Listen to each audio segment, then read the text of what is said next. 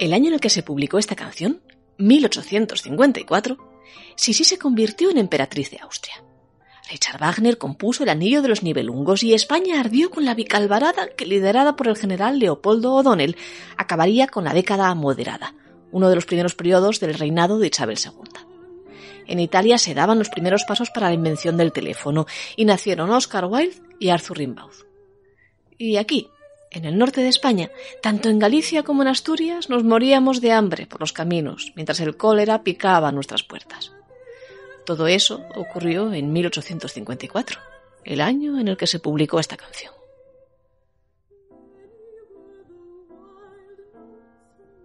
Cuentan las crónicas que la situación era dramática.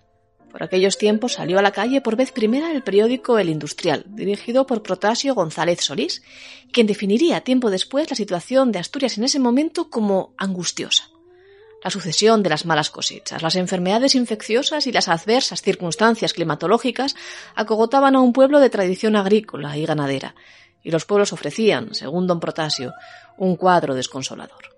Especialmente Oviedo, a donde como punto céntrico afluían millares de desdichados hambrientos de las aldeas, nos dice el periodista, representando aquella Asturias de mediados del siglo XIX como si fuera una triste escena propia de los duros y pasados tiempos del Lazarillo de Tormes. Ánima sola que en el campo gime y llora, que me tengas compasión en esta hora. Hambre, malas cosechas, pobreza y una clase política alejada de la realidad del pueblo. Aquellas fueron las circunstancias sobre las que transcurre esta historia que hoy les voy a contar, y así fue que pasó lo que tenía que pasar.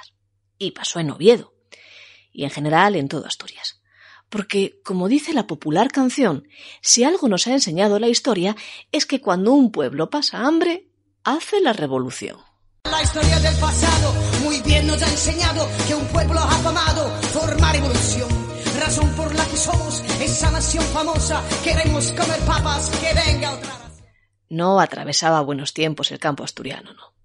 Y la capital se llenaba de menesterosos en busca de un oficio o de una limosna. Pero aquellas circunstancias permanecían ajenas para el poder, a tenor de lo que pasó, que en medio de toda la explosión de pobreza llegó orden desde el ministro de Gobernación, desde Madrid, para que se apurara el cobro del anticipo fiscal. No poco dinero. La hacienda pública, decían, también atravesaba tiempos duros, y qué mejor que pedirle al pueblo, que naufragaba, en nuestro caso, en las turbias aguas de la miseria, en medio de una crisis sin igual de subsistencias, de la que no paraba de hablarse, que adelantase el dinero para sufragarla. Así que, claro, todo se precipitó.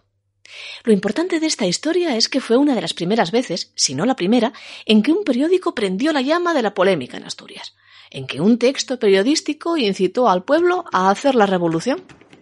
Ocurrió, ya se lo estarán imaginando, en las páginas de aquel periódico de Protasio González Solís, en el Industrial.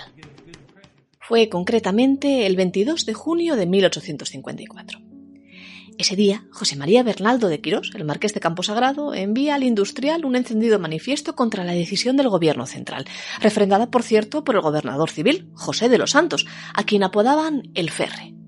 Lo tituló El Manifiesto del Hambre y en él se dispuso a contar literalmente la verdad desnuda y la horrorosa miseria que aflige a este suelo y al abandono total con el que se le mira desde Madrid unas líneas incómodas para las autoridades, pero que hoy, a casi 150 años de aquel suceso, nos ayudan a echar la vista atrás. Cuenta Bernaldo de Quirós que la crisis se remontaba, en el caso del occidente asturiano, al año 1852, año en que se había perdido por completo la cosecha. Desde entonces todo se había sucedido muy rápido. Asturias, leo literalmente, provincia que contribuye al sostén y seguridad del Estado con la sangre de 1.145 de sus hijos y con 26 millones al erario, según el marqués, y que nunca había pedido compensaciones económicas por ello, se veía ahora necesitada de ayuda del gobierno central, pero no la tuvo. En noviembre y en diciembre de 1853, las multitudes de gente famélica invadieron Oviedo. Venían de los pueblos dispuestos a lo que hiciera falta para llevarse un mendrugo de pan a la boca, porque sus tierras estaban secas. Cuenta Bernaldo de Quirós que entonces una comisión de senadores y de diputados, él entre ellos, rogaron a Madrid eh, ayuda que aliviase aquella situación. Recibieron síes del ministro de Fomento y de Marina, del presidente del Consejo de Ministros y de todos y cada uno de los próceres que tenían poder y responsabilidad para ello. pero la ayuda nunca llegó o llegó parcialmente. Y en marzo de 1854, meses antes de que todo estallase, el marqués de Camposagrado nos cuenta que había visitado varios pueblos asturianos para cazar y para hablar también con sus labradores y conocer su realidad. Se encontró entonces con prósperos agricultores antaño que ahora mendigaban por comida o trabajo. En Villoria, parroquia lavianesa, vino a buscarme un hombre, dice. Vino a buscarme un hombre en cuyo escuálido semblante se veían marcados los mayores sufrimientos y que con voz espallecida me dijo Me muero de necesidad. Mi mujer y cinco hijos que tengo no comen más que hierbas. Al poco se le habían muerto a aquel hombre dos de sus cinco vástagos. Pero ni siquiera aquella circunstancia aviva la llama de la solidaridad de los próceres. 424.000 reales cuenta la Junta Superior de Caridad en esos tiempos para hacer frente al hambre en todo Asturias. A los periódicos madrileños, con todo, llega que esa ayuda asciende a 4 millones. Así que, ¿qué va a necesitar Asturias?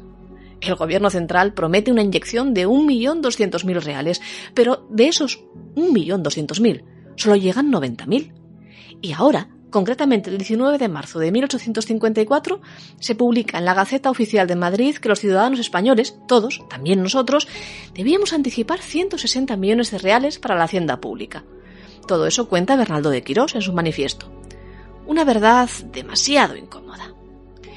El 22 de junio, presentados ante el gobierno civil los ejemplares del industrial que contienen este manifiesto del hambre, el gobierno ordena secuestrar la edición y al marqués de Camposagrado, en tanto que autor del suelto, se le impone una multa de 18 meses de prisión y el pago de 24.000 reales. Casi un tercio de todo el dinero que había llegado del gobierno central para socorrer a la Asturias famélica. En fin, la noticia no tarda en correr por las calles de Oviedo. El gobernador civil, el Ferre, en carta al ministro de la Gobernación afirma que lo que dice Bernaldo de Quirós, que no tarda ni horas en satisfacer la multa que se le ha impuesto, son paparruchas. Ideas, producto del laboratorio urdido por él y otros intelectuales, entre ellos también el rector de la universidad. El pueblo entonces clama por la revolución y, si es que antes había tenido lugar bajo techo donde dormir, se echa a las calles.